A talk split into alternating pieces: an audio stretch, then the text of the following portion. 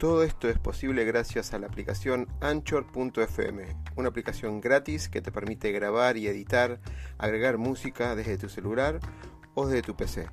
Anchor nos permite distribuir además todos nuestros podcasts en todas las redes conocidas de música y podcast como Spotify, Apple, Google, entre otros.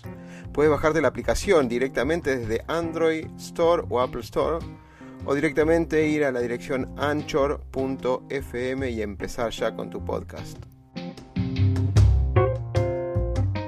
Bueno, ahora sí, bueno, Agustina, bienvenida y gracias por estar acá. Muchas gracias. desde aquel artículo que, vi en Infobae, me encantan tus historias, estas historias de, aparte de ser una mujer superheroína, porque sos docente, periodista, y haces, como diríamos, una vida normal, la vida, te diría, te regaló una oportunidad para, para hacer el mundo diferente, de alguna manera. Em, antes de empezar con tu historia, y totalmente agradecido porque yo sé que estás recontra ocupada, ¿podemos contar un poquito, antes de todo, las iniciativas que tenés? Porque me encantaron y después empezamos con toda la entrevista eh, formal, digamos.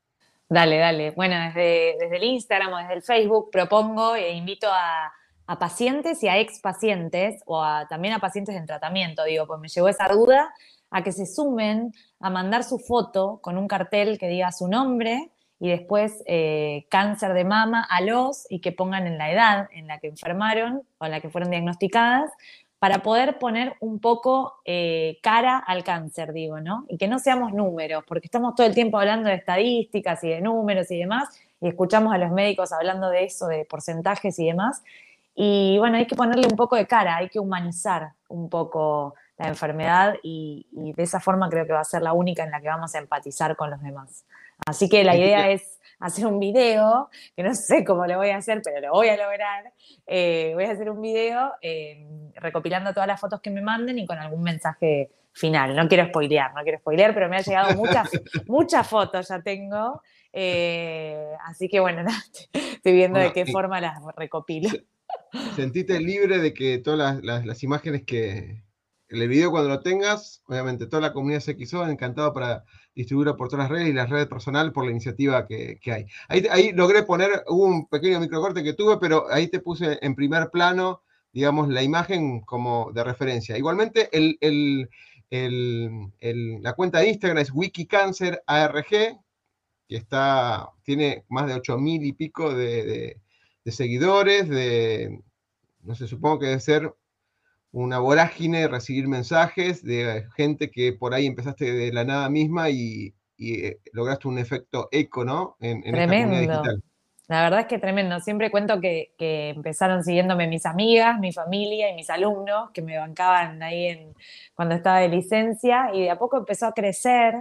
Em, digo, qué bueno, pero también qué lamentable que uno eh, se recurra bueno, a las redes sociales para conseguir la información que los médicos, que sus médicos no le dan, ¿no? Entonces, bueno, nada, empezó a crecer y la gente me escribe y saben que yo respondo a cualquier hora. Eh, incluso, bueno, siempre hay una chica que me escribe y me dice que jamás me va a poder agradecer tan, o sea, todo lo que hice por ella a las 2 de la mañana un día, ¿no? Nada, a las 2 de la mañana me empezó a escribir y yo tenía el celular en la mano y ¿por qué no iba a contestarle? Entonces le empecé a contestar.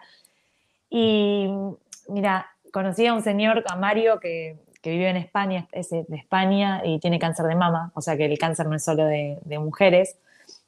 Y Mario decía algo así como que en esta comunidad en donde sostenemos ¿no? los mismos pacientes, eh, solo nosotros sabemos lo que es esa incertidumbre de sentirse no sé, nervioso por la tomografía del día siguiente o nervioso porque no tenés la información necesaria y que una respuesta, aunque sabemos que no es médica la que podemos aportar los pacientes, una respuesta del otro que la pasó y sabe ese miedo tremendo que te carcome los huesos, te puede calmar. Eh, y realmente, bueno, estoy cansada, me llegan muchos mensajes, estoy cansada de las escuelas, estoy cansada de, todo lo que esto conlleva y, la verdad es que es mucho, eh, pero me voy a dormir feliz de que estoy de a poco, nada, con un pequeño granito aportando a cambiar un poco, un poco la vida del otro, ¿no? Eh, empatizando principalmente. Agustina, yo sé que lo contaste un montón de veces y ahora que lo, lograste una, este camino del héroe, ¿no? Esto de un momento de crisis, un momento de aceptación o de, negación y demás cosas. Si podemos recordar ese momento donde te fuiste a hacer un análisis, tenías 22 años, si no me equivoco. 28, 28. 28. y de golpe te dice una cosa y después te dicen otra, vos dudás, quizás por la forma o esa conexión que uno, ese sexto sentido, y volvés a preguntar y te volvés a analizar. Esa parte, ese momento donde ocurre el momento de la información que por ahí es dispara. Em, nada, una noche estaba acostada y me sentí un bulto en una mama, en la mama izquierda, como una canica, y bueno, y nada, saqué turno con un médico, con un mastólogo, que es el especialista en glándula mamaria, que hay mucha gente que no lo conoce, es importante que sepan que si sienten algo tienen que ir al mastólogo. En algunos lugares, provincia, no, en algunas provincias no hay, pero bueno, si no hay, vayan al ginecólogo, pero si pueden, vayan al mastólogo, que es el especialista en mamas. Y, y, bueno, y él me palpó y me dijo que pensaba que no era nada, que yo era muy joven, que tenía 28 años. Bueno, insistí y me hizo una ecografía. La ecografía arrojó que era 98% benigno, eso que se veía. Eh, o sea, sepan que esa, eso que arroja no es que lo dice una máquina, sino que lo dice una persona, ¿no? Entonces es lo que ve la persona y la persona está viendo que es 98% benigno. Y una persona se puede equivocar. Eh, había un 2% de probabilidades de que fuera maligno. Entonces le dije al médico que quería descartar ese 2% no, que no, que no, que no. Bueno, y logré que, que sí, lo descartemos, pero confirmando que yo era parte del ese 2%. Así que, bueno, nada, lamentablemente, bueno, me punzaron, logré que me punzaran y la, la punción arrojó que era un carcinoma. Eh, así que, bueno, nada, eh, bueno, después vino todo, lo que, todo el tratamiento y toda la sorpresa que, que, que fue aceptar este diagnóstico, ¿no? ¿Qué te pasó por la cabeza en ese momento? Porque a mí Mm, primero que no lo podía creer que fuera cáncer, o sea, yo pensé que era parte del 98%, o sea, jamás pensé que era parte de ese 2%. Lo que pasa es que, bueno, uno quiere tener el control de todo, por suerte, en este caso, digo, eh, y quise descartarlo, ¿no? Con, con, ayuda de mi familia, digo, que también pensaba lo mismo. Bueno, nada, ¿qué, es de contraproducente una punción? Decía yo. ¿Te, ¿Te, algo de malo? No, bueno, hacémela. Si vamos a descartarlo, hacémela, porque para, para quedarme tranquila, o sea, no pensé jamás que tenía cáncer, o sea, que la noticia del cáncer fue difícil asumir, porque tampoco la barajaba antes, o sea, yo pensé que era una bolita de grasa. ¿Estabas sola? no, em, fue así, mis papás eh, fueron a buscar el resultado al, al lugar de la biopsia y mi mamá la abrió, yo estaba en la escuela, un 8 de agosto, un 9 de agosto, estaba en la escuela y me llega un mensaje de como que había pedido un turno con un médico al día siguiente, con el mastólogo. Y entonces le escribo y le pongo, ¿vos pediste turno con el mastólogo? Sí, sí, porque ya llegó la biopsia. Ah, buenísimo. Nunca pensé, seguía pensando que era buena. Y cuando entré a lo de mis viejos, eh, bueno, le vi la cara a mi mamá, estaba medio transformada. Y bueno, y ahí ella me cuenta que le digo, ¿salió mal? Sí, me dice. Y nada, y cuando la abrí, la biopsia no dice tenés cáncer, decía carcinoma ductal infiltrante en mi caso, eh, pero yo no sabía que, que, eso era cáncer. O sea, entendía que carcinoma podía, no estaba bueno, pero me necesitaba leer cáncer, ¿no? Entonces googleé. Lo primero que hice fue googlear y todo lo que Google decía cáncer, cáncer, cáncer, cáncer, cáncer. Pero sin embargo, yo seguía necesitando que un médico me dijera, Agustina, tenés cáncer. Y llegó el día siguiente, donde estaba esperando que el médico me dijera, tenés cáncer, eh, y no me lo dijo. Lo que me dijo fue, bueno, operamos en 20 días. Y no me dio mucha más explicación que esa, di por hecho que tenía cáncer claramente, porque bueno, entiendo que carcinoma era cáncer, pero me hubiera gustado también que me lo dijeran, porque me parece que es, una, es un momento necesario, digo, en este tránsito, o en este inicio, por este tránsito del diagnóstico que es muy duro, Obvio que me pregunté por qué a mí, obvio que me pregunté qué había hecho mal, obvio que lo primero que aparece es la culpa. Yo fumaba eh, en ese momento y cuando, bueno, vuelvo a mi casa después de lo de la biopsia de lo de mis viejos, me fumé el último cigarrillo, lo apagué y dije, no, bueno, tengo que dejar de fumar porque tengo cáncer. O sea, como que iba cayendo, pero de a poco, digo, después de enterarme que tenía cáncer me fumé un pucho y después no fumé más. Digo, hoy no fumo, no fumo nada, ¿no? Pero eh, fue, como de apartes, pero medio como que tuve que poner mucho de mí porque no, no hubo acompañamiento médico, ¿no? Ok, y contabas eh, en otras entrevistas que te acompañaban muchos tus amigas y de hecho, eh, permitime recorrer un poco la, nota que, en la cual te, expresan, la verdad, eh, tremendamente. Ahí hay un momento donde tus amigas te apoyan un montón. Perdón, las publicidades no las puedo sacar, las que están alrededor, ¿eh? pero... No pasa nada.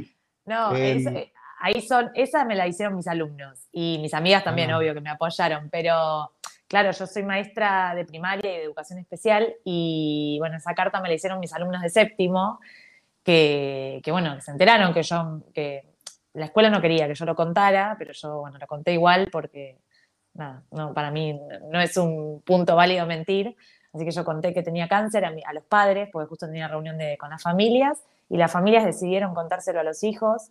Eh, bueno, nada, me, fueron un gran apoyo, de verdad. Mm, incluso se cortaron el pelo porque sabían que se me iba a caer el pelo y bueno, me hicieron regalos de todo, miles de estampitas, miles. Así que yo ese día de la operación, el 28 de agosto, me fui con, la, con toda una caja llena de todo lo que me habían dado, tipo cábala, ¿viste? Me llevé todo, todas las estampitas, pero miles, miles, no te puedo explicar la cantidad, las tengo todas.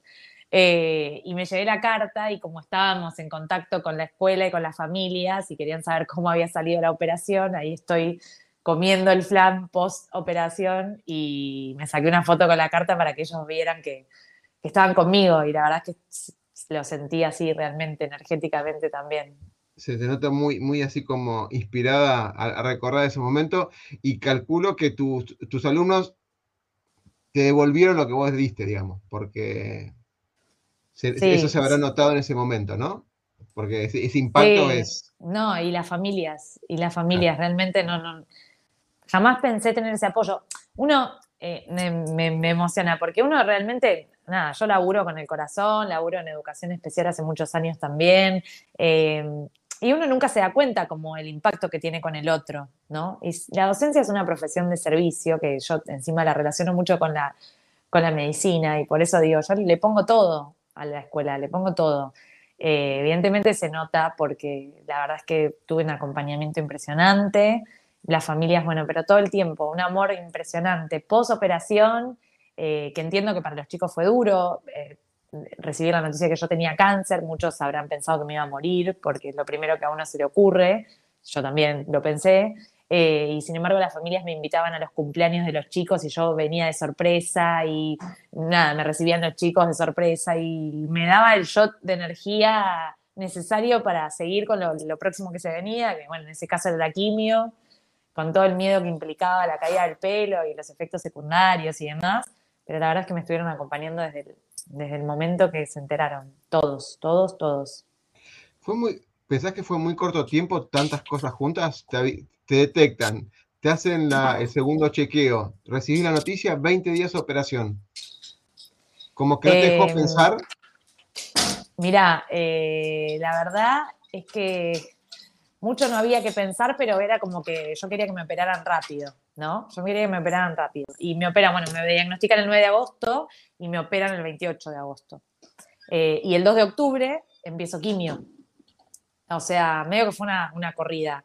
Em, en muchos casos las mujeres em, empiezan muchísimo más tarde, eh, hay muchas demoras ¿no? en el sistema público principalmente, em, y, no, está, no, está bueno esperar tanto, pero en ese momento yo tampoco registraba que no estaba bueno esperar tanto, fue como, bueno, te operamos, qué sé yo, todo, todo así rápido, y bueno, y el 2 de octubre empiezo quimio. De todas formas fue duro la espera también.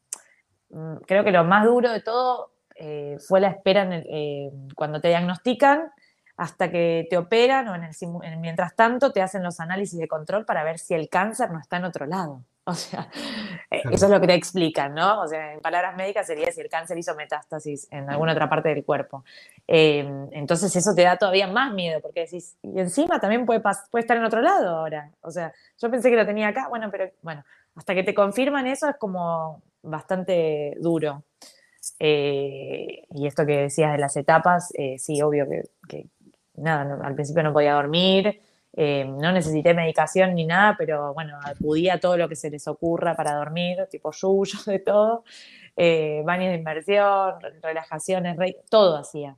Pero igual nada, era lógico estar así y me parece que hoy con, el diario del lunes les digo a todos los que están del otro lado que, está bien, que estén mal, o sea, es lógico. Raro sería no estar mal ni no sentir miedo. Te voy a, una, te voy a eh, comentar algunos mensajes que, llegaron de Alba y de Laura. Y aparte, em, preguntarte, porque haces mucho hincapié en la comunidad y lo volví a poner acá en pantalla, porque hay mucha información en la información que quizás no recibiste y te hubiera gustado recibir en ese proceso. Antes de la quimio, ¿eh? O sea, en el momento de que te detectan y te, y te hicieron la operación. ¿Qué información vos crees que necesitabas? ¿O qué acompañamiento necesitabas y no lo recibiste tanto como lo necesitabas? Necesitaba principalmente que los médicos me dijeran que era importante empezar terapia, por ejemplo. Que por suerte yo decidí empezar, pero hay muchas mujeres que no. Y la información que necesitaba también saber era el tema de la maternidad. A mí me diagnostican a los 28 años, yo no, soy madre todavía, no era madre tampoco ahí. Y bueno, yo sabía que 16 quimioterapias, porque el número también era fuerte, 16 quimioterapias podían afectar mi fertilidad. Eh, ¿Cómo lo averiguaste? No, nada, como mi, mi, mamá tuvo cáncer a sus 46 años de mama. entre paréntesis, claro que no es genético mi, tipo de cáncer, mi, mi situación familiar, pero bueno, mi mamá tuvo el mismo cáncer que yo a sus 46. Eh, y ella, como tenía 46 años, quedó menopáusica. Entonces, cuando me dicen 16 quimioterapias y mi mamá había tenido 4 o 6, no me acuerdo, yo le, digo, pero ¿y qué pasa con la fertilidad? Ah, bueno, pero no sé, como tipo, encargaste vos.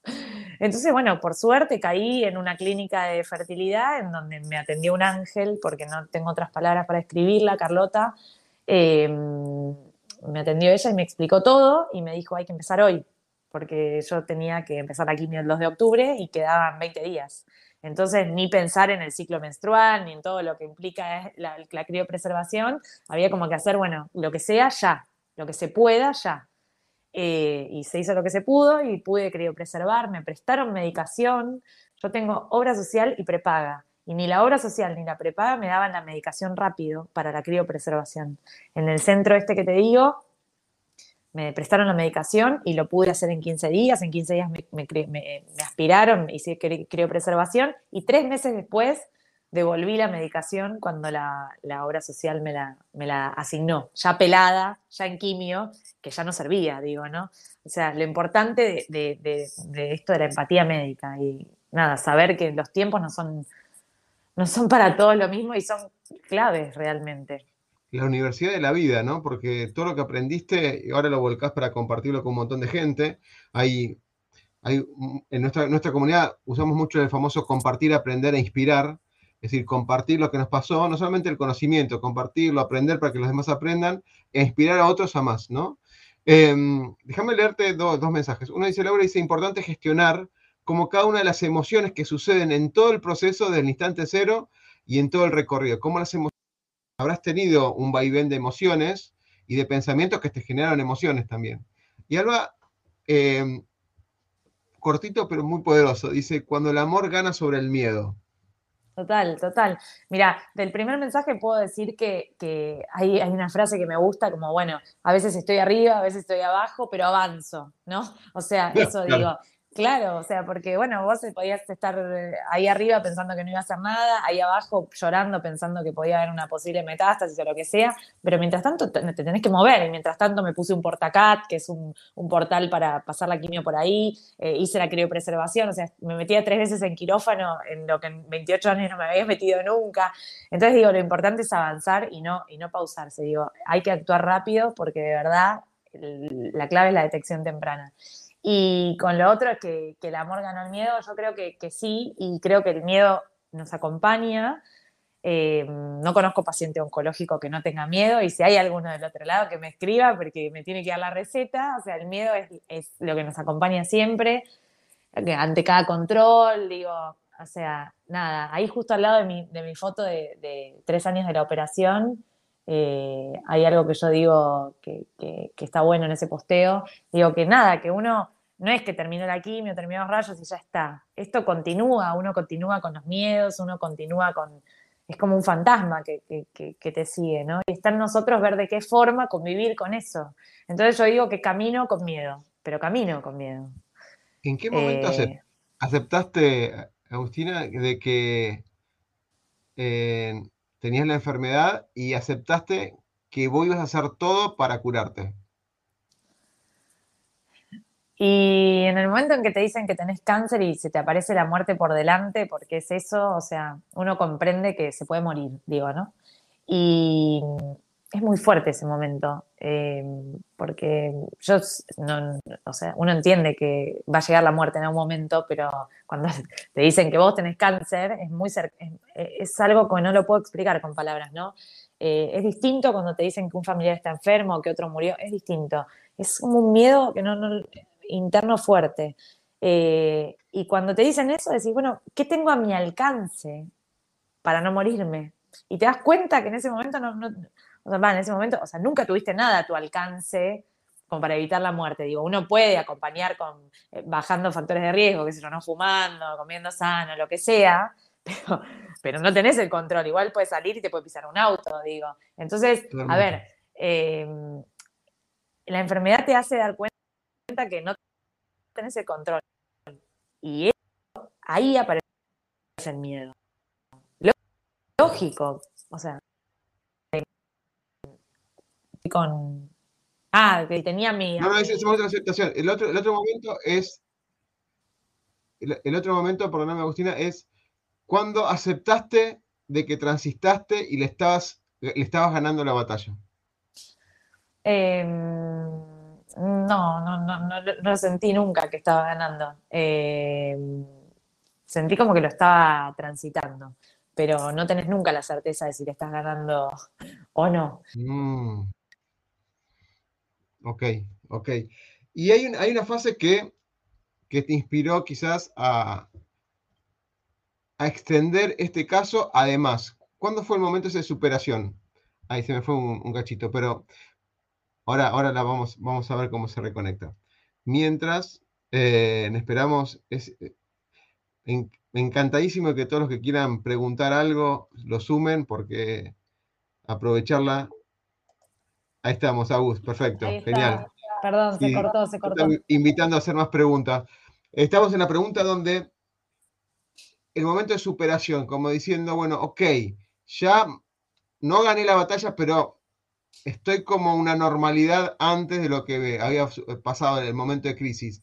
¿Qué te inspiró a alentar a otras personas? ¿Sí? Al menos hay un efecto de contagio de 8.500 personas, ¿sí? En estos momentos en, tu red y, con una frase fuerza que dice, que la pusimos acá también en, tu, en el Zócalo, que dice, se puede, somos red. ¿Qué te inspiró a esa superación y a inspirar a otras personas porque hay muchas entrevistas en tu, en tu Instagram de referentes que quieren contar su, propia historia y cómo la vivieron. esa fase de superación y de contagio, ¿cómo fue? Em, empiezo terapia, como les dije, empiezo terapia con una psicóloga individual y caigo en un lugar de una fundación que hace terapia grupal para pacientes con cáncer de mama.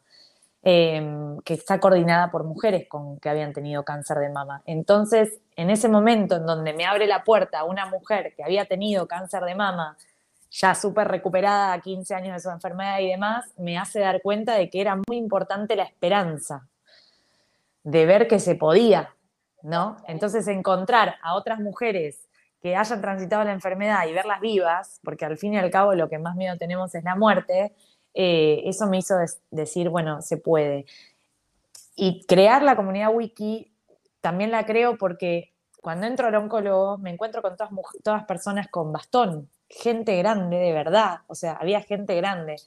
Y me, perturba un poco, me da miedo porque ¿dónde está la gente joven? La gente joven está muerta, ¿dónde está? Y bueno, como que necesité armar esto para encontrar mujeres de 20 años actualmente con cáncer de mama y no sentirnos tan solos. O sea, creo que siendo esta red, o sea, que es una red, como dijo mi amiga Cami, dice que Wiki somos todos, y, coincido, porque no es que Wiki es Agustina Clemente, o sea, yo lo creé, pero lo, generamos, lo terminamos haciendo todos, porque es la experiencia de todos, porque es entre todos, nos sostenemos, o sea, todos lo estamos haciendo, ¿no? Claro.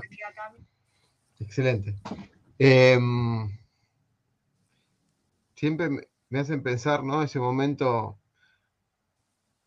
Nadie, espera, la muerte es algo obvio. Apenas nacemos sabemos que va, a ocurrir, pero nunca uno piensa tan, tan tempranamente como te, por ahí te ocurrió a los veintipico de años.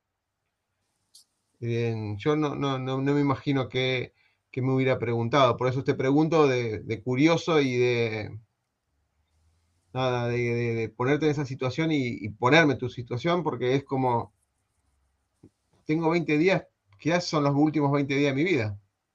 ¿Qué es lo que no hice? ¿Qué es lo que hice mal? ¿Qué lo hice bien? ¿Qué es lo que quiero hacer más? Total. Sí, no, y, te perturba un poco esto, ¿no? O sea, eh, que bueno, que hay que trabajarlo mucho en terapia, pero esta mochila que uno se carga, bueno, esto de la culpa, ¿no? Que bueno, que nada, lamentablemente, bueno, hablando del cáncer de mama, que es de lo que sé, digo, una de cada ocho mujeres van a ser diagnosticadas con cáncer de mama a lo largo de su vida.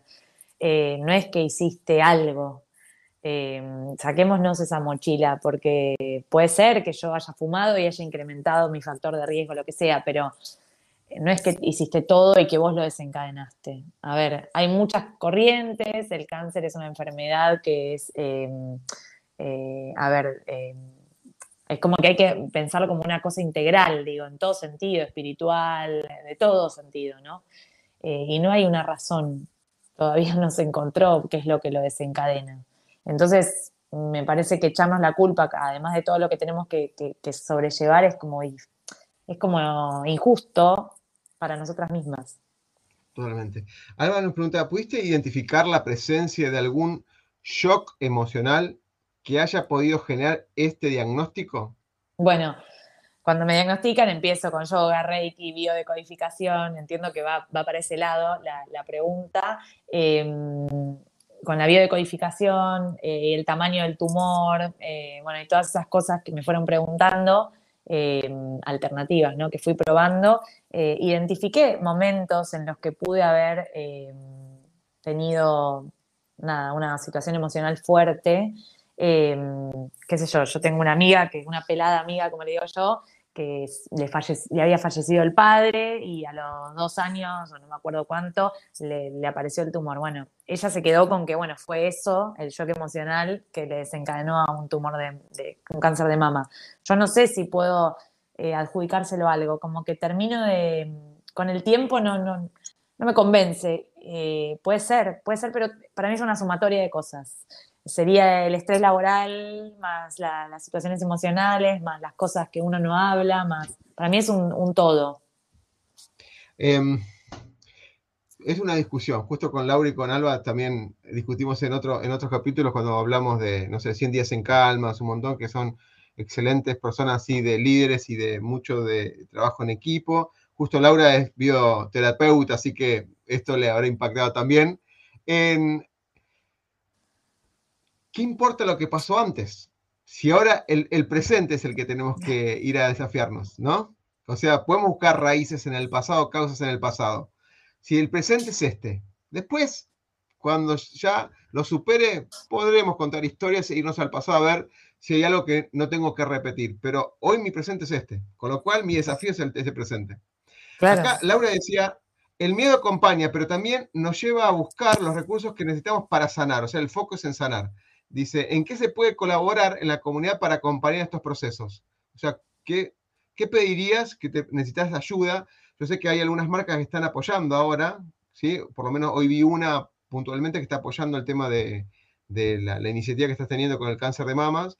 Y mm, la pregunta, ¿qué, qué se puede, ¿cómo se puede colaborar los de la comunidad, subiéndose o no, para ayudarte con esta iniciativa? No, la verdad es que eh, cómo se puede colaborar desde cómo acompañar al paciente, me parece que desde la empatía, desde la empatía y no pensando que, y no desde la lástima, ¿no? Principalmente eso.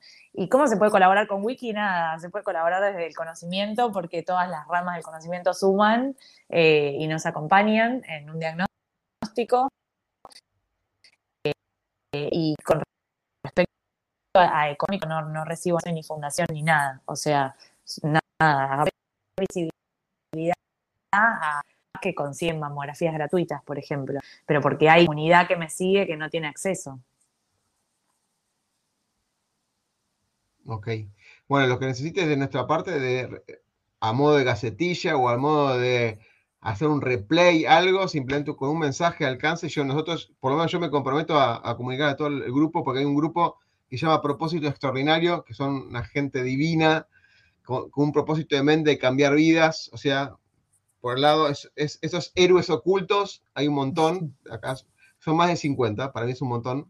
Y por otro lado, la comunidad CXO, que tiene un montón de seguidores y demás, que podemos publicarlo. Yo voy a tomar de referencia este Te Sumás para que, para que se genere la iniciativa y propagar, digamos, un poquito más la, wiki para que sirva para, para el efecto contagio. El efecto contagio, cuando hay razones, en metas buenas e inspiradoras, se contagia fácilmente. Em. Yo me quedé con una frase que te la comentaba previo, que me impactó en otras entrevistas, que, y con esto si querés cerramos, que es este poder de ser escuchado y además, creo que la terapia por ahí ayudó bastante en esto, creo, que es el poder hablarlo con alguien, ¿sí?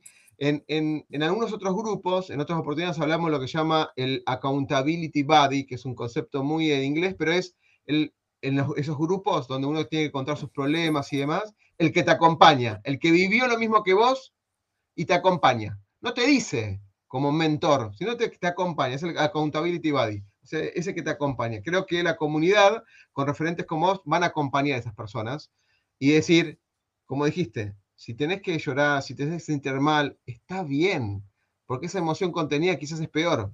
Entonces, ¿qué, qué me querés como resumir como ideas tuyas de esto de ser escuchado, de poder hablarlo, de poder compartirlo con otro.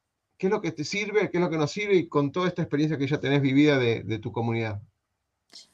Bueno, me parece que exigir la información, conocer el diagnóstico, conocer los efectos secundarios, pedirle al médico que te explique, ¿no? A qué te vas a someter.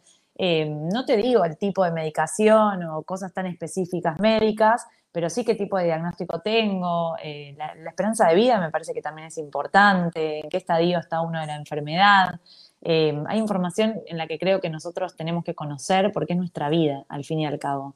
El tema es que es difícil exigírsela al médico y siempre se tuvo como mucho respeto hacia el médico, que no de no repreguntar y demás, pero evidenciamos, eh, evidencio yo desde Wiki y con toda la comunidad que, que lo avala, eh, falta de explicaciones médicas y me parece que es grave porque no es un resfrío eh, y uno creo que puede tomar decisiones a partir de lo que le pasa y no hay que desestimar ningún diagnóstico, eh, eso principalmente. y nada, nada, que se escuchen y que insistan, eso siempre lo digo. A mí me sirvió insistir, a mí me salvó insistir. y bueno, y, por eso también surgió Wiki, porque a un montón de chicas más le puede pasar y no quiero que a nadie más le pase que te desestimen un, diagnóstico de cáncer. No puedo complementar de nada porque vivirlo en primera persona, un, gran, un gran mentor que tuve me dijo que un líder es, en inglés, y lo traduzco por si no se entiende, el, the leader is who know the way, go the way and show the way. O sea, conoce el camino porque lo aprendió, lo experimenta y muestra el camino a otros. Ese es el verdadero líder. Yo creo que estás con esto, que esta iniciativa es lo que estás haciendo tremendamente para cerrar completamente lo que es un liderazgo en este, de vida, de alguna manera. Se me escapó un poquito, se me fue ahora. Justo estaba leyendo el, los dos últimos mensajes. Ahí vamos. Justo estaba cerrando la idea. justo dos, mensajes con esto y, cerramos. Me gustaría una frase final. Déjame contarte dos comentarios últimos. Dice, si claramente estas manifestaciones tienen muchas causas posibles, lo importante es trascender ese miedo y el impacto de la noticia. Y una última, dice, valiente mujer, te dicen, te admiro por esa fortaleza, Agustina, gracias por compartir e inspirar. Eh, ¿cómo, una frase para cerrar y totalmente agradecido por este tiempo que te tomaste para compartirlo con todos nosotros. Bueno, una frase para cerrar, eh, que, no, que no se sientan solos, ¿no? Eh, que, creo que en comunidad y con otros que la pasaron, uno se siente, se siente mejor, uno logra eh, ver que otro pudo y, logra ganar confianza hacia uno mismo y bueno, si él pudo, puedo.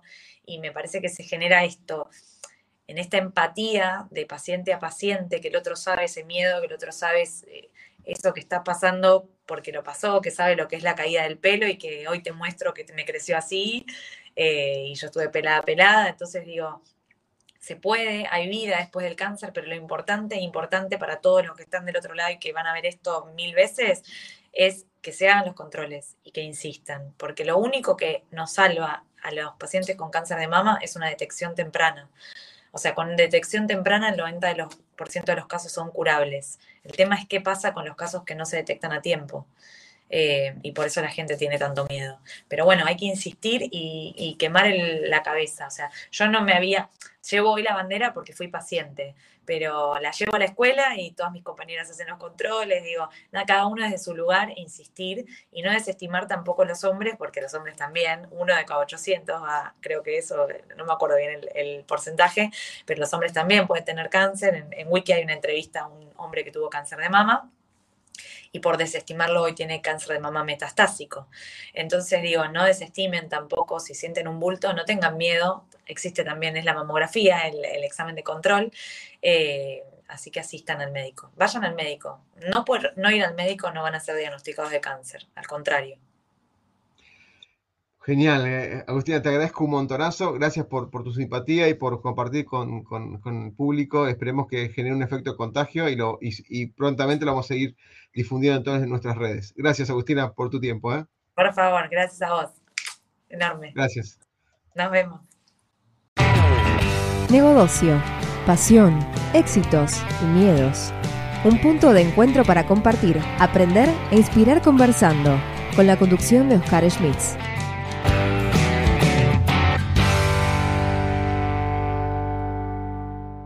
El miedo a equivocarnos nos inmoviliza, nos aleja del éxito. El miedo a lo nuevo nos limita, nos quita oportunidades de crecer. Pretender resultados diferentes haciendo siempre lo mismo es una locura. Aprender a ser diferentes, aprender a ser innovando, es un desafío. Nuestra pasión nos moviliza a ilimitados desafíos. Y de eso se trata Negodocio, de lograr el éxito con pasión.